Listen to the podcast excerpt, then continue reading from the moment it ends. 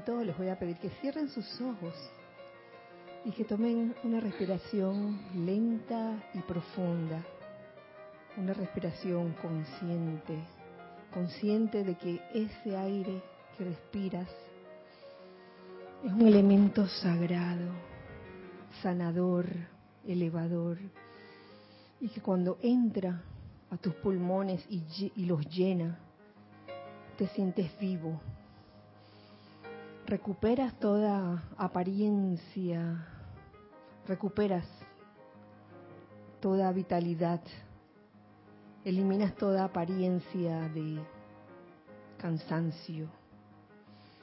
Respira lenta y profundamente.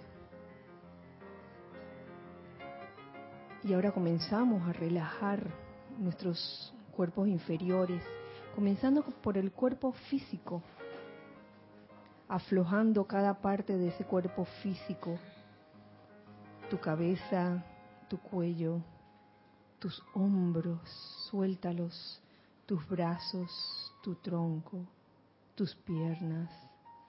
Siente como ese cuerpo físico verdaderamente se relaja, permitiendo que la energía de la presencia yo soy fluya libremente sin ningún tipo de obstáculo. En este momento comienza a visualizar cómo esa energía divina no solo fluye a través de tu cuerpo físico, sino a través de tu cuerpo mental. Y en este momento tu cuerpo mental se libera de todas las ideas o patrones preconcebidos, de todos los conceptos adquiridos encarnación tras encarnación, para dar espacio a las ideas divinas, a que éstas se anclen allí y puedan manifestarse en el mundo de la forma de manera perfecta. De tu cuerpo emocional ahora comienza a sacar todo vestigio de oscuridad que pueda haber allí, todo sentimiento inferior a la perfección de Dios, como lo pueden ser el desagrado, el miedo, el resentimiento, la ira. Todos esos sentimientos salen, salen.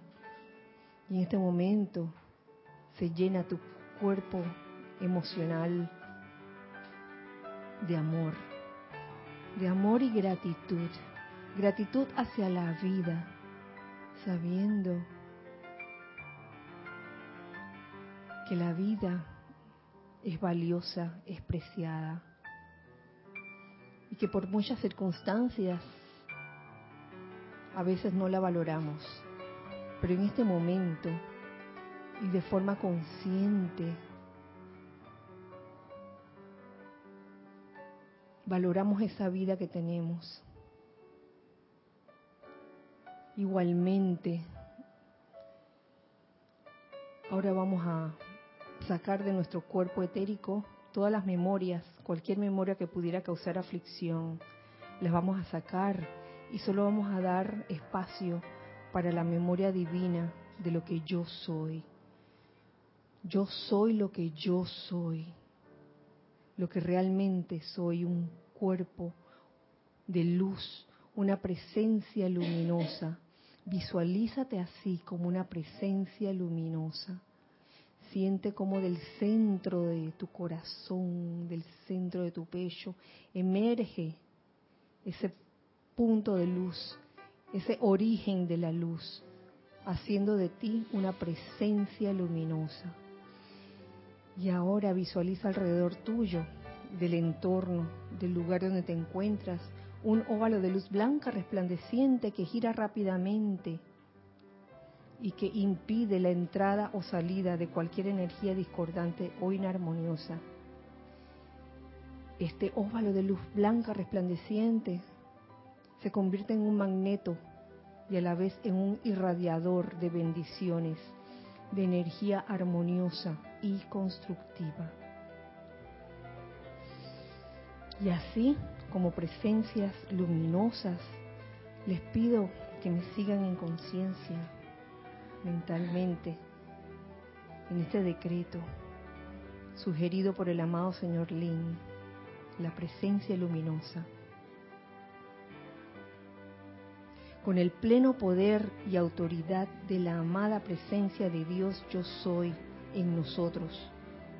Por cuenta del poder magnético del fuego sagrado investido en nuestros corazones y en el nombre de Jesucristo ascendido, los invocamos, amada Maestra Ascendida Kuan amado Señor Lanto, Señor Confucio, amado Señor Lin, amado Señor Funwei y amado Señor Himalaya vengan, vengan, vengan y saturen, saturen, saturen nuestros cuatro vehículos inferiores con su sentimiento y sustancia real, calificada con su sentimiento maestro de victoria. Envuelvan, envuelvan, envuelvan nuestra forma externa en su luminosa presencia. Denme su sentimiento de la realidad, de las virtudes de la misericordia, de la reverencia por la vida y de la felicidad. Conscientemente aceptamos esto eternamente sostenido, todopoderosamente activo y siempre en expansión, en el más sagrado nombre de Dios, yo soy. Tomen una respiración profunda y al exhalar abran sus ojos. Muy buenas noches, muy feliz miércoles 21. 21 de agosto oh, del año 2019. La presencia de Dios yo soy en mí reconoce, saluda y bendice a la presencia de Dios yo soy en todos y cada uno de ustedes. Yo estoy aceptando igualmente. Mi nombre es Kira Chan. Eh, luego de una semana de no vernos, espero que no se hayan olvidado. y este es el espacio Los Hijos del Uno. Bienvenidos todos, hijos del Uno que están aquí en carne y hueso pellizcables también. gracias, gracias de todo corazón por estar aquí en este momento.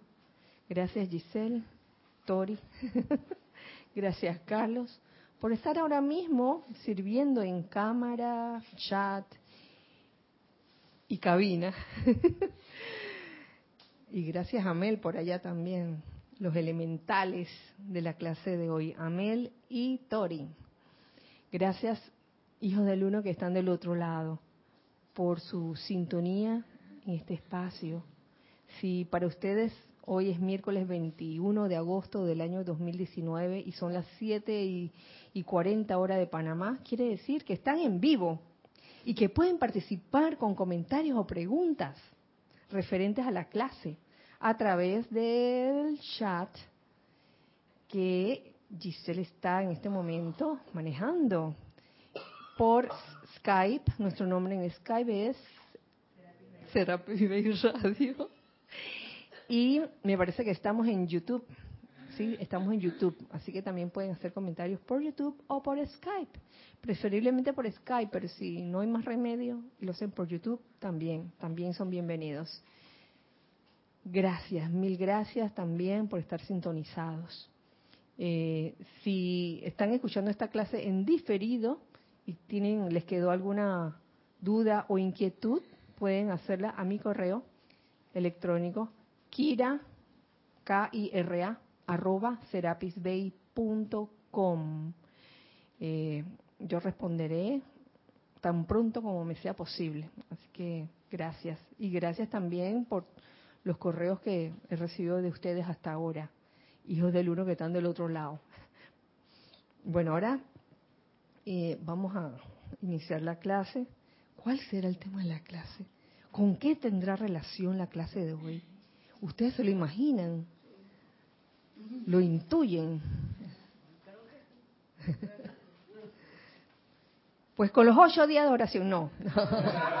con la feria. Con la feria. ¿Qué pasó? Ay, perdón. con, la, con la Feria Internacional del Libro eh, realizada en Panamá, en Atalapa. Que cosa curiosa, hoy viendo las noticias chinas, estaban anunciando, no sé si esa parte no la llegué a oír, si, si ya había pasado recientemente o estaba por ocurrir la Feria Internacional del Libro en Beijing. Ya sabemos por qué no estaban debe ser como del mismo tamaño que la de aquí de Panamá, más o menos. Mira, ya no sé. no sé, debió ser, debe ser una cosa inmensa porque, sí. En ese momento no podía oír, no podía escuchar muy bien, así que vi las letritas las letras que decían Feria Internacional del Libro en Beijing. Y entonces estaban eh, poniendo imágenes de una feria de libros. Y por supuesto que las letras de todos los nombres de los, las librerías editoriales estaban en chino. Yo tenía la esperanza de, encontrar algo que, que, no fuera en chino, pero todo estaba en chino. Sí, claro, que es de esperarse en Beijing, eh, ¿En qué idioma estarán las letras? Pues en chino. Y bueno, eh, causalidad, la semana pasada eh, tuvimos una semana intensa, intensa, pero de verdad, intensa, elevadora, de nueve a nueve, se puede decir, participando en la Feria del Libro. Y lo lindo del asunto fue que durante todos esos días incluso en las horas en que no estaban los colegios mm, haciendo su excursión, pues se llenaba el stand con bastantes niños, niños de todas las edades. ¿Desde qué año? El niño más chico que vieron, ¿de cuántos años era? Dos años, dos años. Y el más grande como de 60 para arriba, ¿sí? En serio. Habían unos niños que llegaban a, jugar, que querían jugar los juegos que teníamos para ellos. Eh, fue muy divertido, pero también eso tenía una razón de ser, un propósito. Habían juegos, estaba la famosa ruleta, la ruleta que estuvo el año pasado, pero esta vez había que ganársela con diferentes juegos. Y lo, que me parece, lo que me parece que, fue un hit en, la feria, en, en, el stand de Serapis Bay, fueron los, los rompecabezas. Eran pequeñitos y cada rompecabezas tenía como 12 piezas, 12 piezas. Y lo lindo era que cada rompecabezas era la imagen de un maestro, un maestro ascendido, la lámina, la llama triple. participen, participen. Ah, ah, sí, gracias. Sí, esa la de la llama triple era una de las más difíciles. Y la del señor Lanto, por algo. Oh. Estuvimos eh, invocando en esa semana a todos los maestros ascendidos y seres de luz que tuvieran que ver con China. Lo más gracioso del caso era que que siendo el país invitado el año pasado, el año pasado nos habían dicho, ay, gracias. Sí. bueno, el año pasado nos habían dicho que el país invitado iba a ser China. ¿Pueden, por favor, hacer eso sin hablar? Gracias. eh, si no, no me escucho. Ay, gracias. Uy, miren, miren qué belleza. ¿Se ve desde aquí? Ok, súper. Lady Coñín. ¿Ya? Voy a mostrar otro. La llama triple. Sí, Cristian. A ver. Tan, tan, todos son así. La llama triple. Por acá.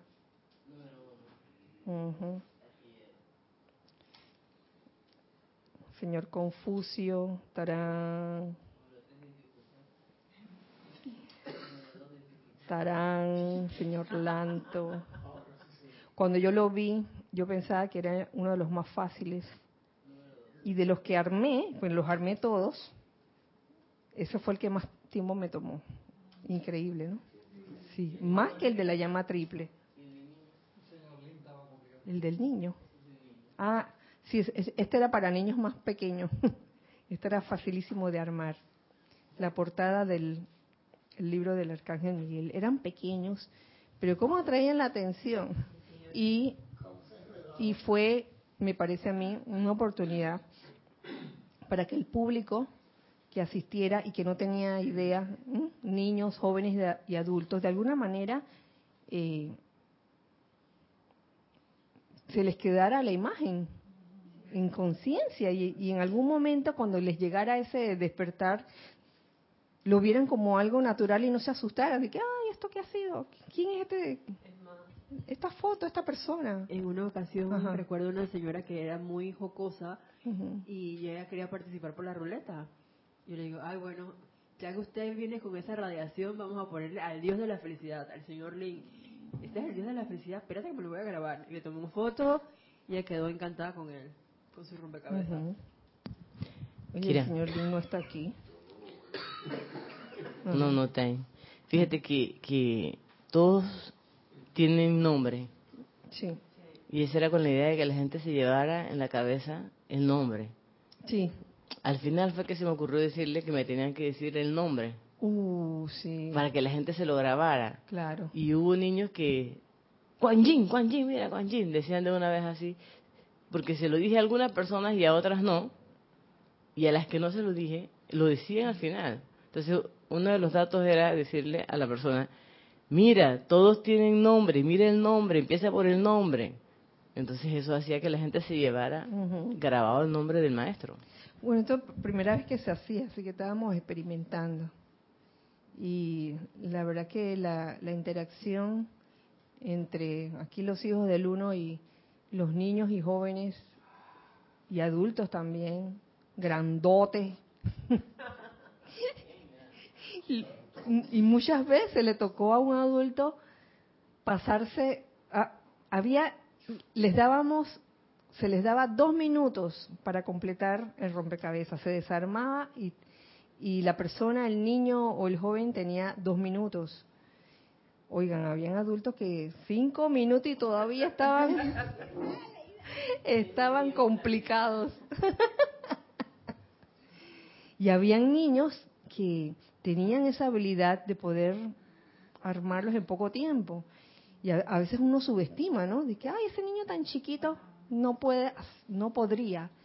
Y nos tocó, nos tocó ver casos de niños pequeños que uno pensaría, no, este niño lo arma como en tres minutos, cuatro minutos. Uy, lo armaba un minuto, cuidado que, que, menos. Hubo, hubo muchas situaciones. Y hubo la contraparte. ¿Cuál fue? Ah, eso está fácil. Ay, sí. Dame acá. Y pasaban los dos minutos, tres minutos, y la gente tanto jóvenes como adultos, que, lo vieron como algo fácil. Pero es que cuando sonaba el ya del cero cero del tiempo, eso te daba como un nervio, una cosa, que hasta las manos te temblaban.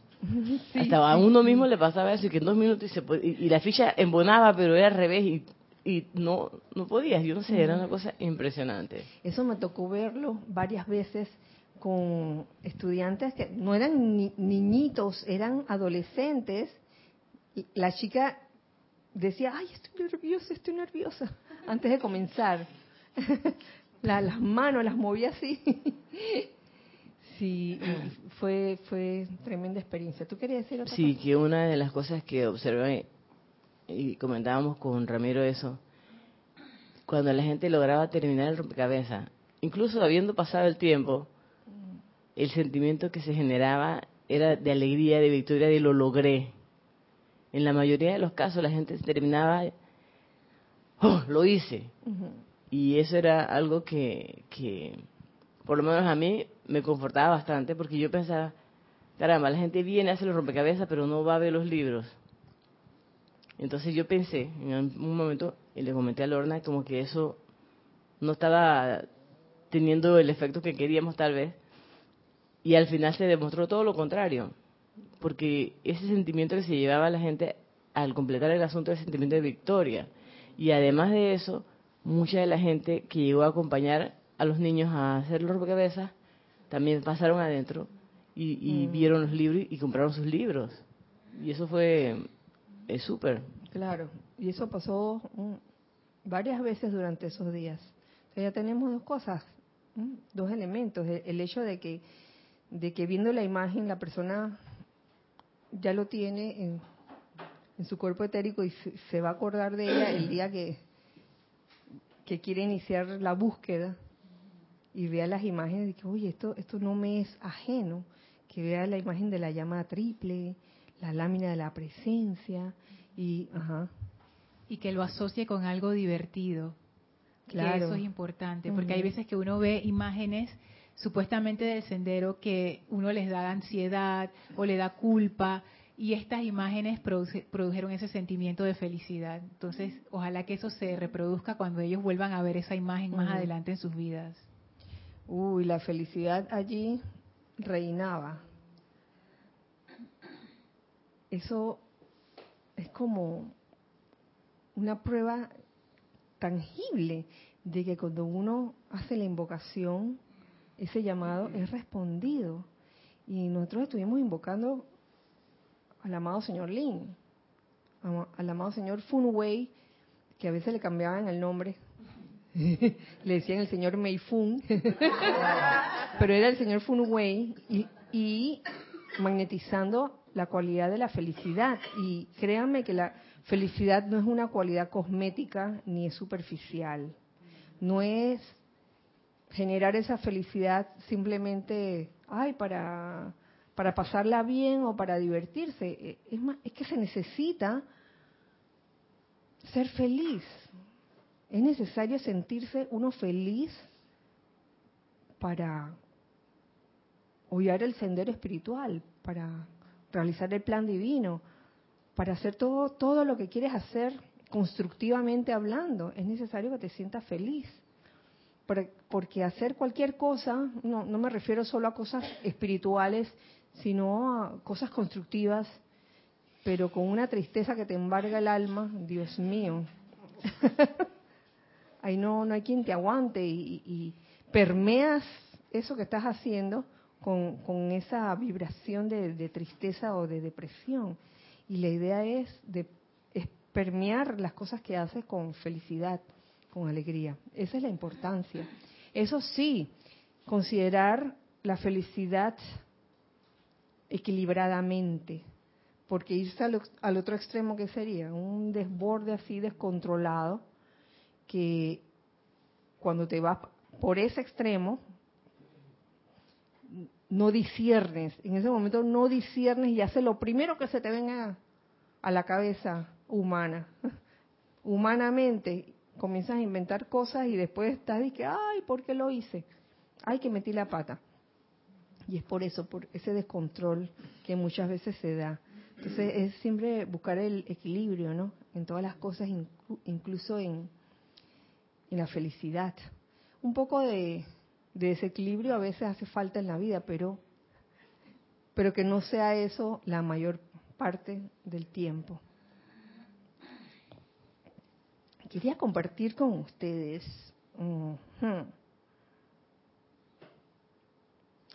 una enseñanza que vi. Miren que lo que, lo que tenía, cómo son las cosas, lo que tenía planificado al principio, creo que lo voy a decir al final. Pero quiero traerles causalmente del libro de Boletines Privados de Tomás Prince, volumen 4, eh, un capítulo que se llama Belleza y Cultura Oriental. en donde el amado señor Himalaya descarga toda todo ese capítulo eh, con, con, ese tema, belleza y, y cultura oriental. Permiso.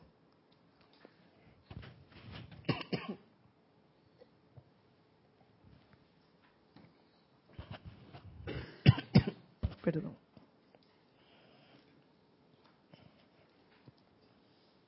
No se los voy a leer todo, sino que voy a compartir con ustedes eh, lo que compete y, puede estar relacionado a la feria y lo que aprendimos en la feria. Por un lado, en la página 246 no está al principio del capítulo, sino en la segunda página. El amado señor Himalaya nos dice lo siguiente, y quiero compartirlo con ustedes. Ya verán que tiene relación.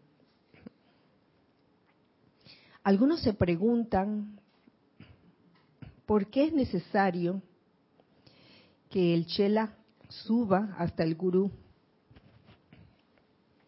y sienten que el gurú, por misericordia, debería descender al nivel del chela. Oh, mis amados, no hay fuerza en eso. Más de lo que habría fuerza en que un padre se acostara al lado de un niño que está apenas aprendiendo a caminar, en vez de levantarlo, permitiéndole ponerse de, pie. Ese es el servicio del verdadero gurú divino. Elevar, balancear, y a ser autosuficiente a la corriente de vida en que él o ella ha invertido energía, tiempo y amor. Yo lo vi pasar en la feria. Varias veces. Yo estaba observando cuando no estaba atendiendo directamente los niños que estaba estaba en ese en ese momento estaba pues cubierto todas las que de ustedes que, estaban interactuando directamente con los niños y también en la tarde cuando venían los, los el papá o la mamá y, y el niño pasaba y quería armar el, el rompecabezas yo observé que varias veces ustedes le decían a la mamá no le ayude ¿se acuerdan? Porque es rico ah, recibir ayuda y que el niño pues se gane su turno a la, a la ruleta sin en verdad eh, haber hecho el esfuerzo. Y aquí yo veo eh, este asunto de, de lo que hace el gurú divino, elevar, balancear y hacer autosuficiente a la corriente de vida en que él o ella ha invertido energía, tiempo y amor. Es muy rico hacerle la tarea a los chicos y que siempre saquen buenas notas, pero yo creo que tiene más mérito que el, niño haga el esfuerzo por hacerlo, ¿sí o no? En el caso de, estos juegos, eh, por más que fuera una feria y que todo el mundo se estaba divirtiendo, pues las reglas eran las reglas en ese momento, ¿no? Con misericordia, claro. Obviamente, a un niño chiquito, bien chiquitito, a, veces había que, que, dar más que justicia misma, ¿no? Que bueno, las reglas son dos minutos. Y hubo varias ocasiones en que al niño chiquito se le permitió que terminara su rompecabezas, aunque se hubiesen pasado los dos minutos, no importaba. Qué lindo. Porque era un niño chiquito en ese momento. Ibas a decir algo, Nere. Sí, que en ese esfuerzo está el sentimiento de victoria, porque eh, de nada vale ganarse el turno a la ruleta si realmente no hiciste un esfuerzo. Yo pienso que los que lo lograron lo valoraron, por eso es que se sentían tan bien. Me pasó también un episodio con un niño que ya había hecho rompecabezas, ya había hecho, o que ya habían hecho todo, y dije, bueno, ahora lee este libro y te voy a preguntar cosas de ahí. Entonces yo le hice una pregunta, él me la contestó y él dije, esa pregunta está demasiado fácil. Yo quiero otra. wow. Yo dije, hay en la vida, yo me quedé y que, oye, él quiere el reto. Y yo le hice otra pregunta más complicada y me la respondió. Y me cayó la boca porque yo pensaba que él estaba pequeño y no iba a entender lo que, lo que estaba leyendo, pero lo hizo muy bien, muy bien. Qué bueno, Nere. Y, sabes que, ¿desde cuándo que estamos haciendo esto con los niños? ¿Esta es la tercera o es la segunda? Es la tercera. ¿Ustedes no han notado que cada año es diferente? Sí, Como que el estado de conciencia es diferente. Del, primer año que, se trabajó con los niños, después el segundo, y, y este año yo sentía que los niños estaban súper despiertos y, y, entusiasmados, y desde los dos años queriendo este, armar el rompecabezas. Y adultos también, eso fue. No había allí objeción de ninguna clase. Eh, claro que siempre uno encuentra un adulto que, que, ve esto como nada más para niños y, que esto no es para mí, pero también llegaron adultos que sí querían armar el rompecabezas. Yo recuerdo una pareja donde, donde el muchacho eh, eran como novios o esposos, no sé qué eran, y entonces eh, el muchacho quería armar el rompecabezas y, y la, la, su pareja lo estaba entusiasmando, dale mi amor, tú puedes. Dos minutos, mi amor, tú puedes. Dos minutos y medio.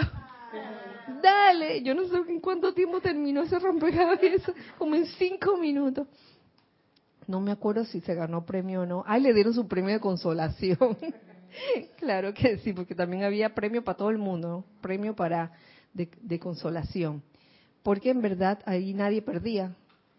Esto no, eso no es un juego donde ay perdiste. De, qué deshonra o qué vergüenza, nada de eso. Ahí todo el mundo gana. gana solo por el hecho de hacer el esfuerzo para hacerlo. Si no lo completo en dos minutos, oye, no importa, termínalo. Y, eso es lo que, lo que, lo que se hacía. No se termina en dos minutos, no importa, termínalo. La cuestión era hacer, hacer siempre el esfuerzo y terminarlo.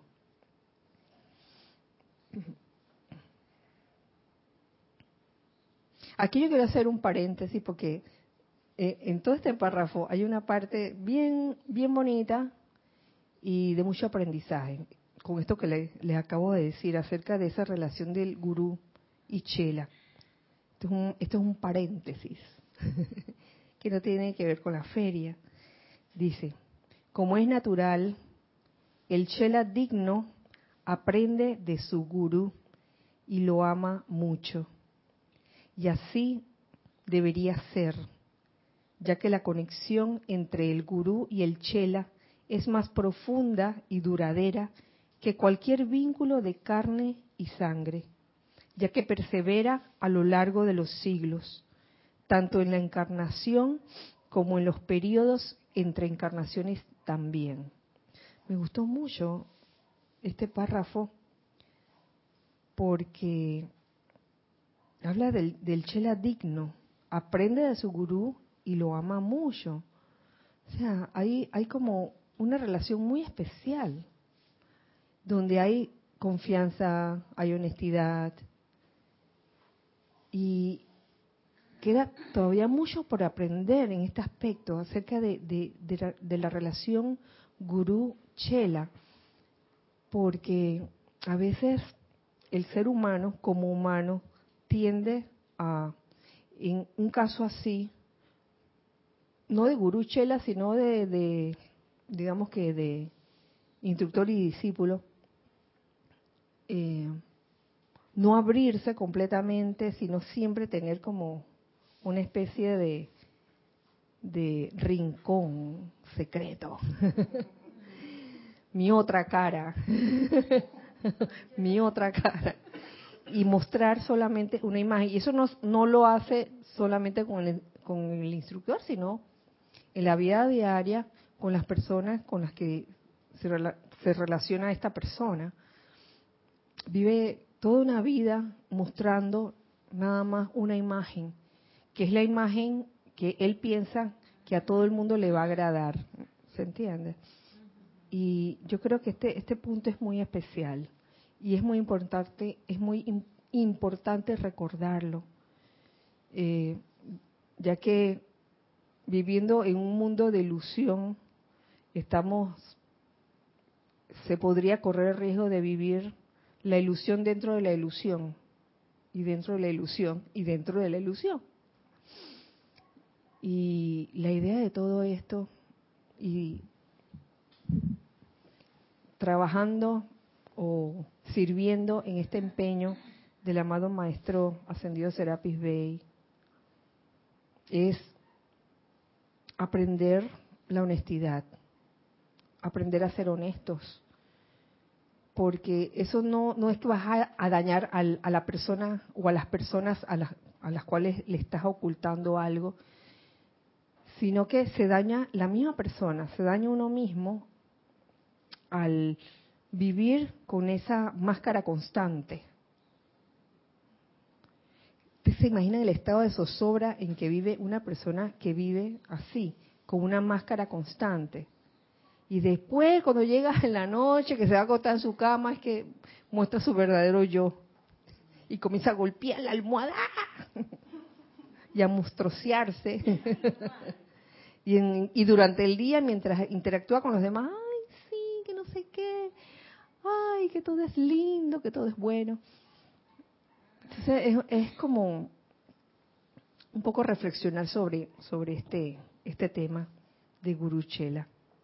Ese amor entre Guru y Chela nunca muere, nunca vacila, sino que se hace cada vez más fuerte con cada bendición sucesiva dada por el Gurú y con cada manifestación sucesiva de poder divino por el Chela alerta, iluminado y bendito. Y esas cosas se comienzan a practicar en la vida diaria, en la práctica del yo soy. Ese amor, esa asociación porque yo estoy segura de que los que estaban allí participando en el stand, los que se apuntaron en los diferentes horarios, lo hicieron con amor. Yo no creo que haya habido nadie que lo haya hecho a regañadientes y por sentido de deber. Y si hubo alguien así, por favor, me lo cuenta después. Que vamos a hablar seriamente con toda confianza, sean honestos y que mira, Kira, la verdad es que yo me apunté porque me sentí obligada, porque me presionaron, pero la verdad es que no, no me gusta. Bueno, pues no tienes por qué hacerlo. ¿Mm?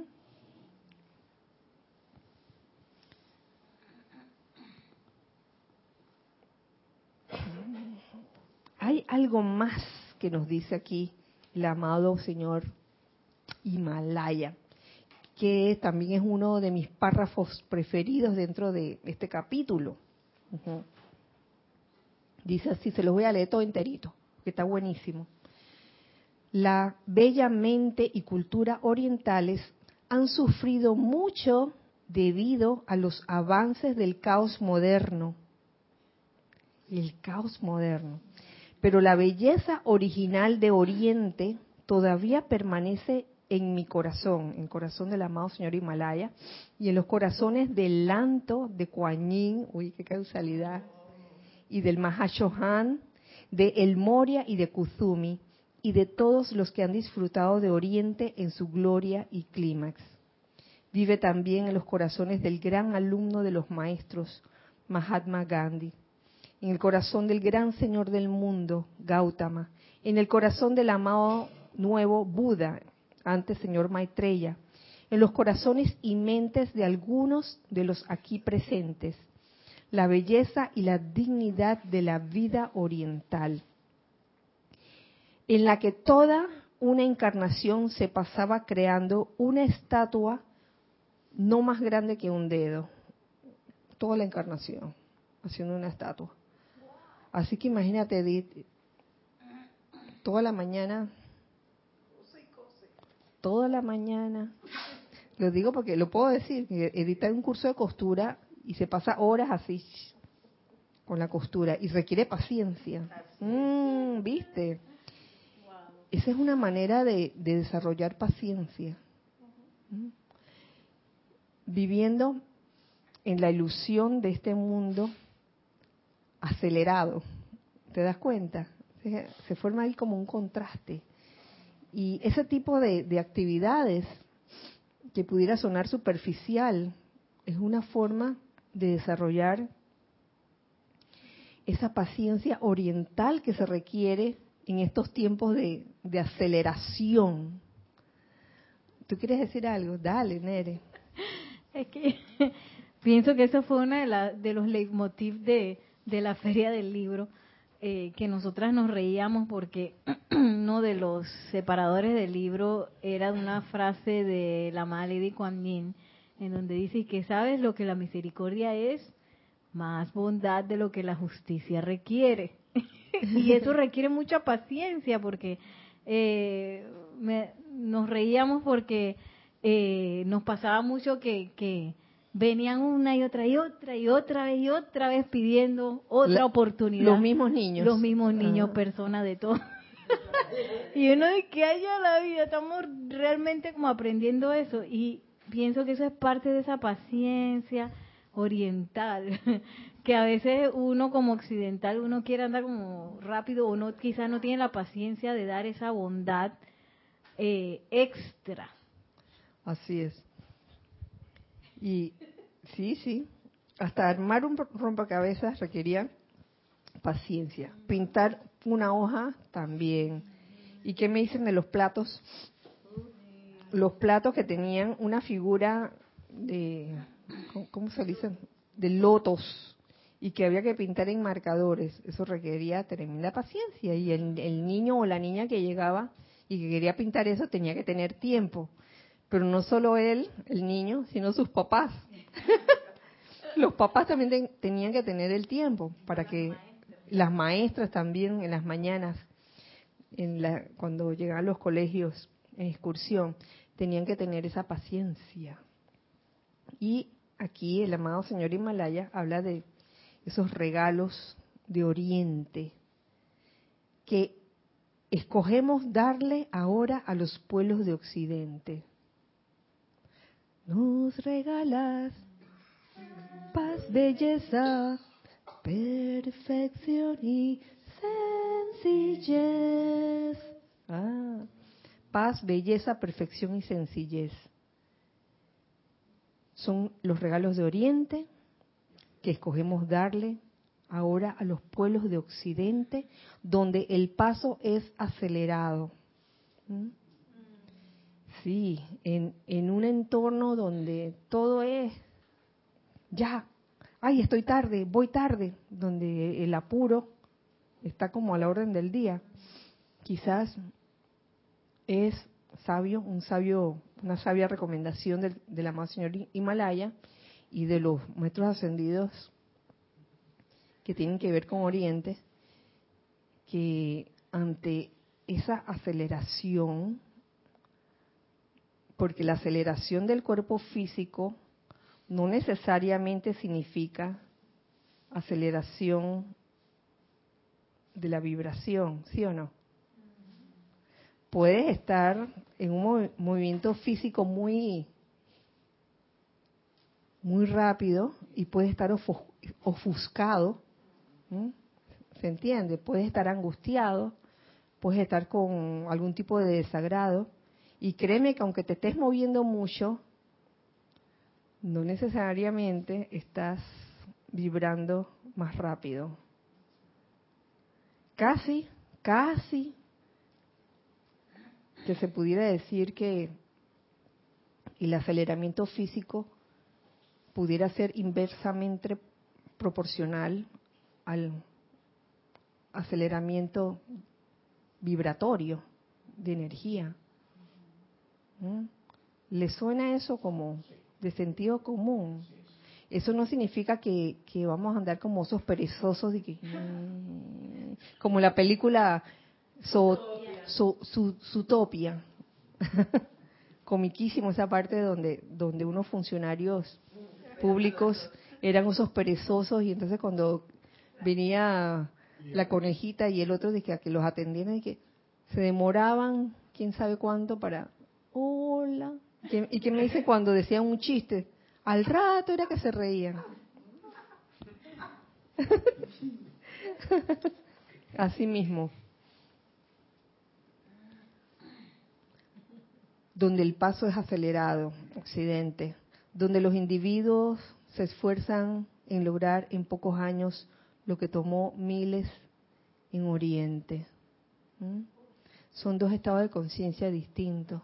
No estoy diciendo que, que en el oriente físico no, no haya algún tipo de aceleramiento físico, puede que sí lo haya. Estoy hablando de, los estados de conciencia. Uno puede tener un estado de conciencia meramente de occidente, práctico. Dije, ¿qué? Meditar. No hay tiempo para eso. ¿Qué? ¿Tengo que armar esto en, tanto tiempo? No hay tiempo para eso. ¿Qué? Tengo que coser durante tres horas seguidas. No hay tiempo para eso. Si hay tiempo para todo. Si uno se lo propone, hay tiempo para todo. Y la idea es lograr esos regalos que nos dice, que nos menciona el amado Himalaya. Perfección, paz, belleza y sencillez. Sencillez, eso me encanta porque no es cuestión de, hacer algo rococó. ¿Te acuerdas el día que, estábamos montando el stand?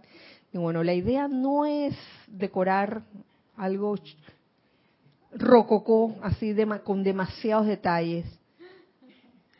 Sencillo, sencillo, eh, bonito, eh, que se vea bien, que sea claro, que, que no tape los libros, etcétera, todo eso.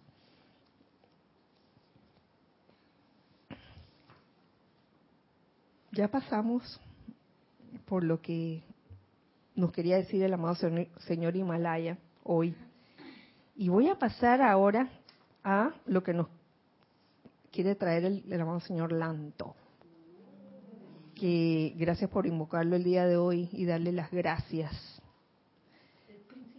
Ay, sí, el señor Lanto. ¿Mm? Este es el señor Lanto. Señor Lanto que pasaron cosas mágicas con el señor Lanto. Creo, se desaparecían las piezas y precisamente de este rompecabezas del señor Lanto, por algo sería. Supuestamente era el fácil, pero segundo rayo, como siempre, tiene su cuestión por ahí. Que uno piense que, ay, segundo rayo, suavezón. Ah, eh, Ah. Nos vamos entonces a la página 263. Sabemos que el señor Lanto aboga por la reverencia por la vida, y eso es lo que nos enseña mayormente, la reverencia por toda vida, eh, tomando en consideración todo a nuestro alrededor y a nosotros mismos también, porque a veces no, no, no, no tenemos reverencia por nuestra propia vida.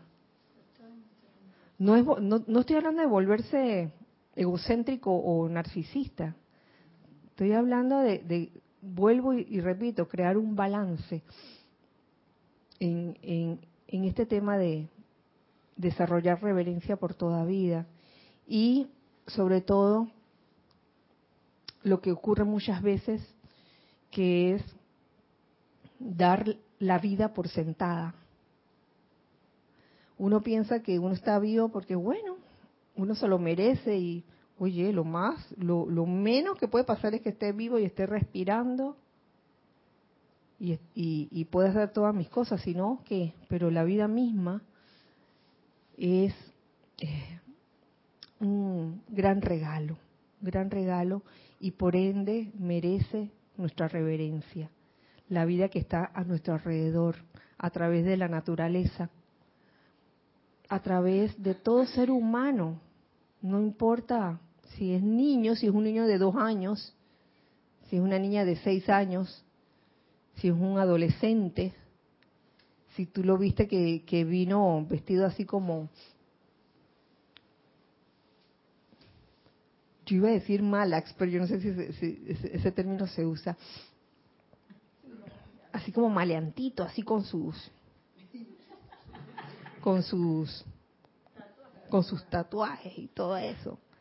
O puede ser una persona que está diciendo cosas que te caen mal. También puede ser. Entonces a veces calificamos o juzgamos una condición por lo que vemos o por lo que oímos y, no nos preocupamos o no nos ocupamos por conocer más profundamente a esa persona.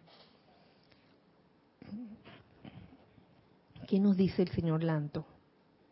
Brevemente, y bajo el subtítulo de China,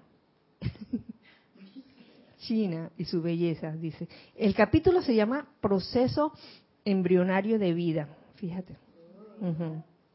Y es, es, un, es un, un capítulo que está descargado por tres maestros ascendidos, el Moria, el Lanto y Confucio. Voy por lo donde nos dice Lanto. Yo he conocido China en su belleza y en su clímax. He conocido razas y edades, doradas en las que la gente siempre era muy reverente hacia la vida de Dios. He conocido a muchos de ustedes en esas edades cuando ustedes tenían esa reverencia. Pero ahora viven bajo un paso más rápido. Permiso.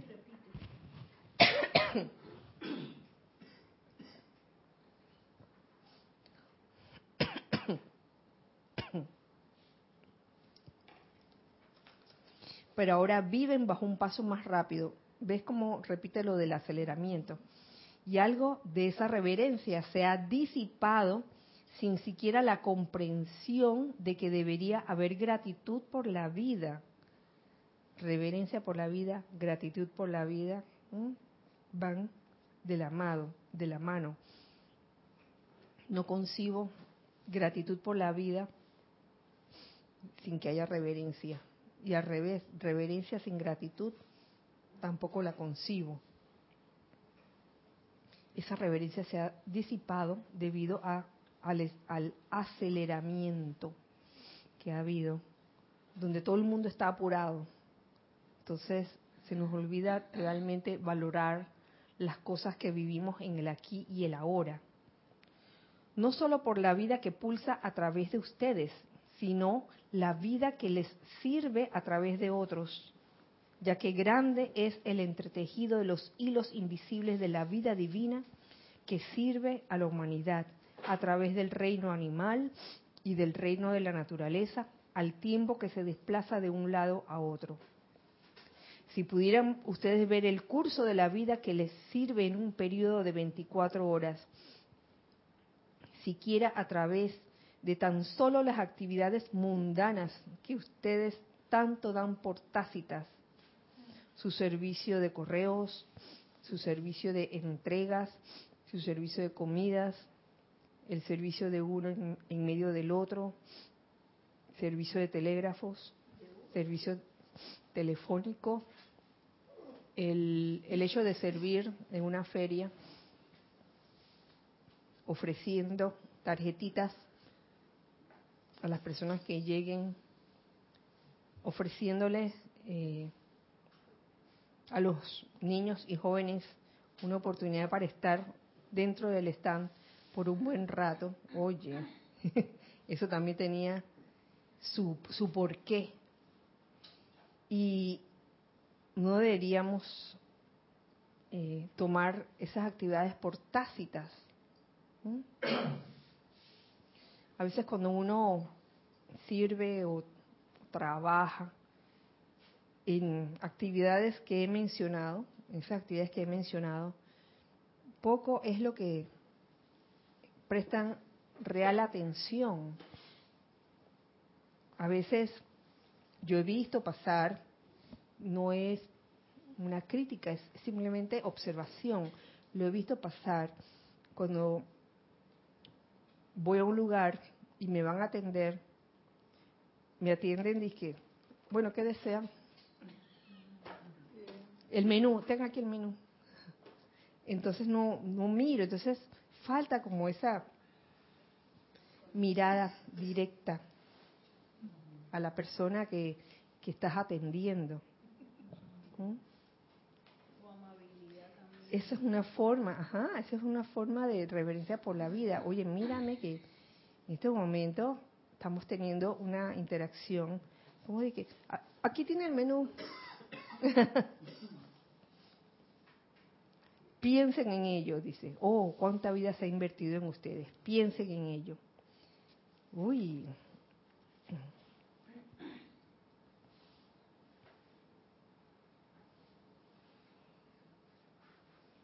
Por último, otra cosa que,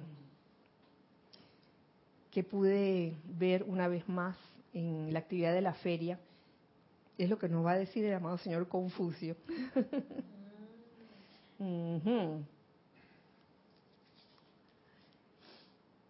amado señor Confucio habla, dice, dice así, cada edad dorada es iniciada con un embrión de uno o dos seres, ya sea un avatar, un señor Manú o algún ser inspirado dirigido por un gurú maestro ascendido. Alrededor de un individuo de esta índole siempre gravitan otros de afinidad similar, de manera que mientras que el embrión crecía, más células eran añadidas. Alrededor de un individuo de esta índole siempre gravitan otros de afinidad similar. De manera que mientras que el embrión crece, más células son añadidas. Y de uno surgen muchos. Y yo veo este, esta labor en equipo, este servicio en equipo, como todo un embrión, donde se añaden las células, que son, son todos los que forman parte del grupo. Nos unimos todos por afinidad. Tal vez seamos diferentes unos de otros, tenemos diferentes formas de ser, diferentes formas de actuar, de responder, de, saludar, pero nos une las cosas que iba a decir, nos une las cosas que tenemos en común. Estoy, estoy, como redundando, como nos encontramos en el camino, en el sendero, y nos damos cuenta que tenemos una, una afinidad o tenemos algo en común, que eso es lo que nos une a pesar de nosotros ser diferentes. Y eso es lo que va formando el embrión. ¿Alguien quería decir algo? No.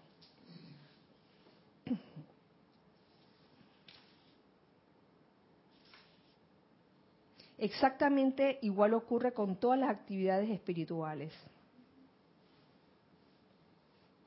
Al tiempo que el embrión es custodiado y que las células que componen el mismísimo centro corazón son sintonizadas con afinidad unas con otras, el cuerpo espiritual crece.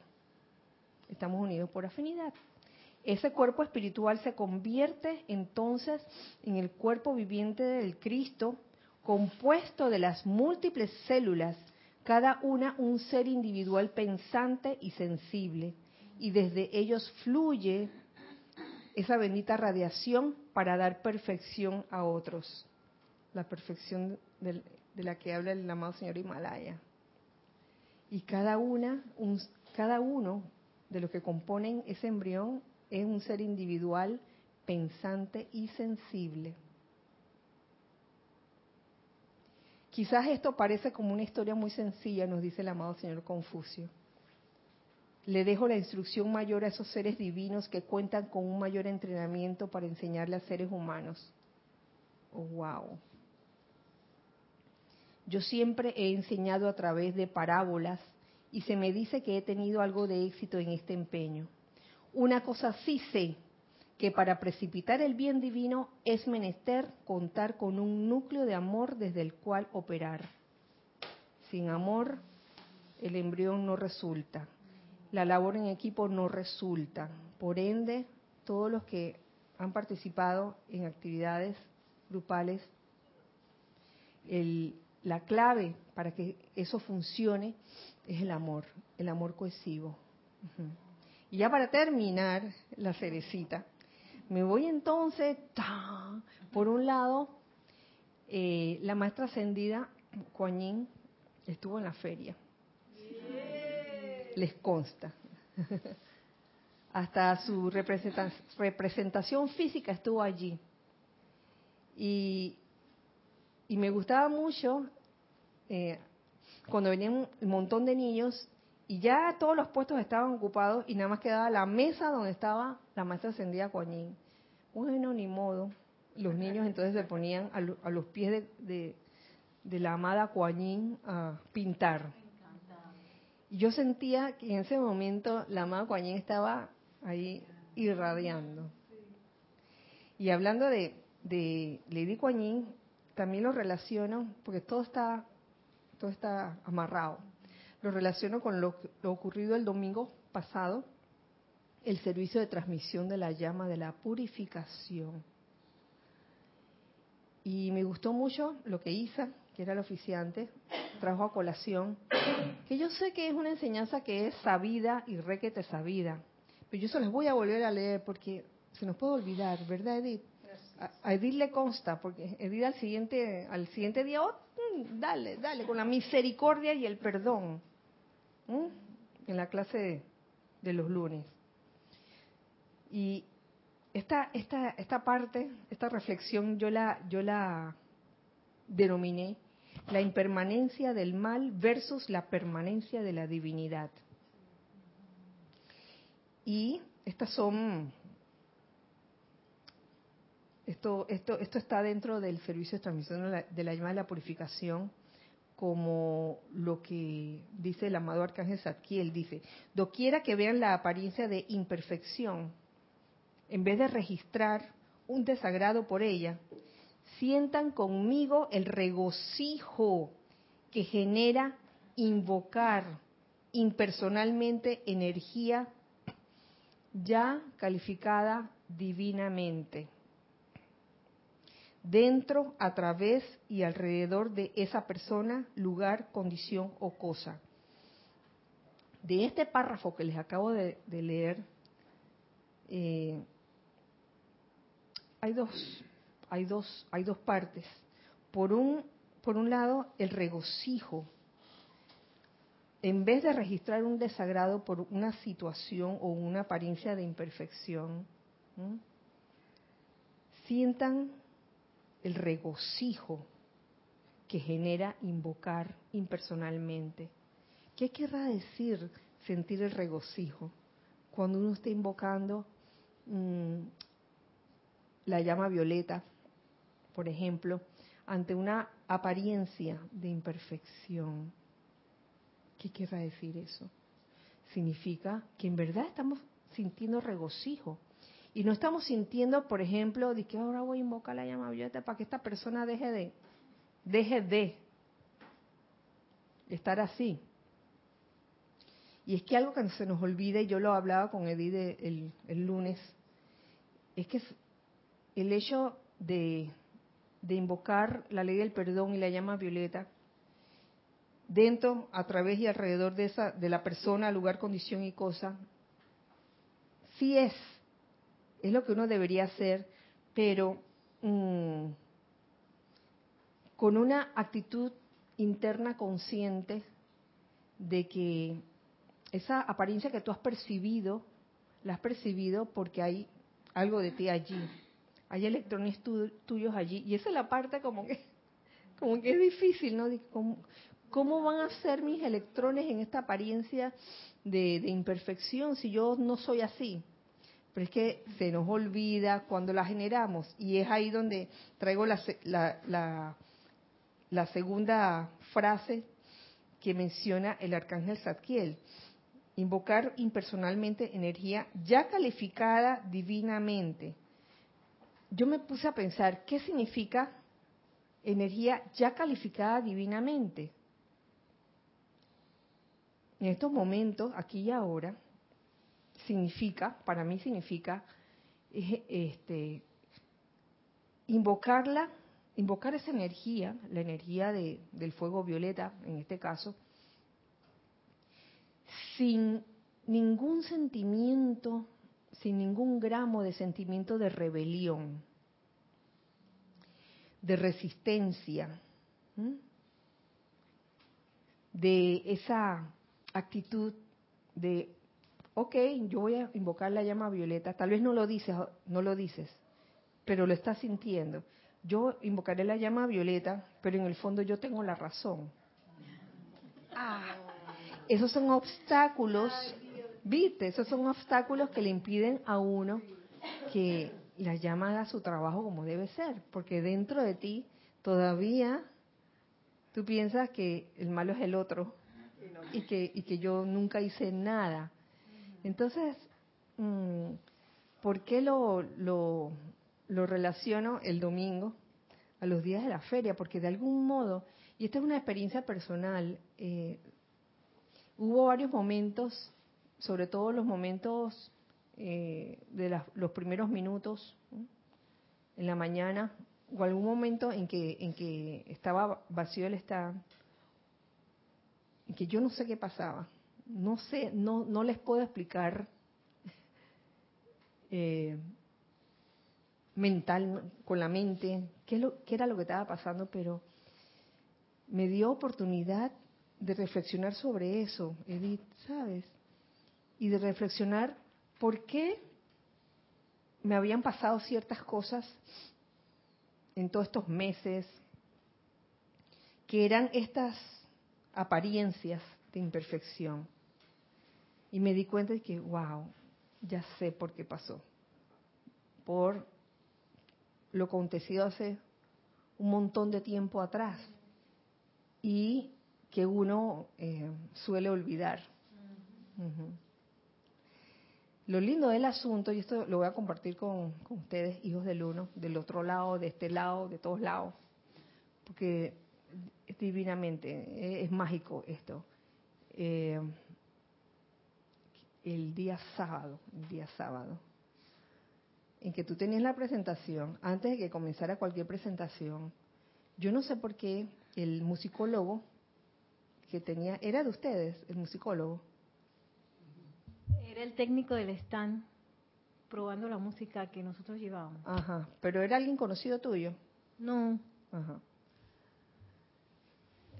Estábamos allí, no había llegado nadie al stand. Ana y yo estamos ahí. Y de repente ponen el tema de la misión de Ennio Morricone y yo no sabía por qué. A mí me entró como una cosa, yo dije, wow, esta es una señal. esta es una señal, porque yo me acuerdo que eh, mucho tiempo atrás ese tema lo considerábamos como tema de rayo blanco. ¿Alguien se acuerda? Decíamos, este es el tema de rayo blanco. Y decía, este es el tema de Jorge. Jorge amaba ese tema. Y no sé, trajo a mí ciertas ciertas reflexiones que, y, también un sentimiento como de esperanza. ¿Mm? Por eso yo te decía también en estos días de que, oye, gracias, gracias, gracias por esta enseñanza que nos permite caer en cuenta que estamos viviendo en la ilusión y que a veces podemos percibir estas apariencias de imperfección y si no caemos en cuenta de que son parte de la ilusión, nos afligimos, nos desesperamos, ay, ¿por qué está pasando esto? Son parte de la ilusión que se presentan a tu vida para que tú aprendas algo, ¿no? Para aprender algo, no por castigo, de que vamos a castigar a esta pelá, se está portando mal. Y es maravilloso cuando hay ese sentimiento de esperanza de que, oh, todo, pareciera como que toda, toda la trama kármica es rompecabezas. Como que estaba así todo, todo así. De repente sientes como que las cosas encajan. Tu vida está así. Y de repente sientes que, oye, esto era por esto, y esto era por lo otro, y esto último era por esto, y se, y se completa el rompecabezas de la vida. Cuando entiendes en un momento dado el porqué de, de muchas cosas que quizás antes lo tenías guardado adentro y sentías que, oye, esto, esto por qué me está incomodando, me está molestando. Y cuando lo comprendes, se va, se va, así es. Y con eso, mis queridos, si, nadie tiene nada que decir al respecto, esta es la clase, esta es la clase de hoy. Así que gracias, les doy gracias eh, por estar aquí, por su sintonía. Deseo que la magna presencia yo soy y los seres de luz ascendidos que hemos invocado, la amada Maestra Ascendida Kuan nos insufle de su misericordia, que el amado Señor Lanto y Señor Confucio igualmente nos permeen con ese sentimiento de reverencia por la vida, de saber valorar la vida en el aquí y el ahora. Al amado Señor Himalaya por traer tan bella enseñanza, estos regalos de Oriente que son belleza, paz, perfección y sencillez. Y por supuesto al amado Señor Lin y al, al amado Señor Fun Wei por ayudarnos a sostener la felicidad en todo este empeño.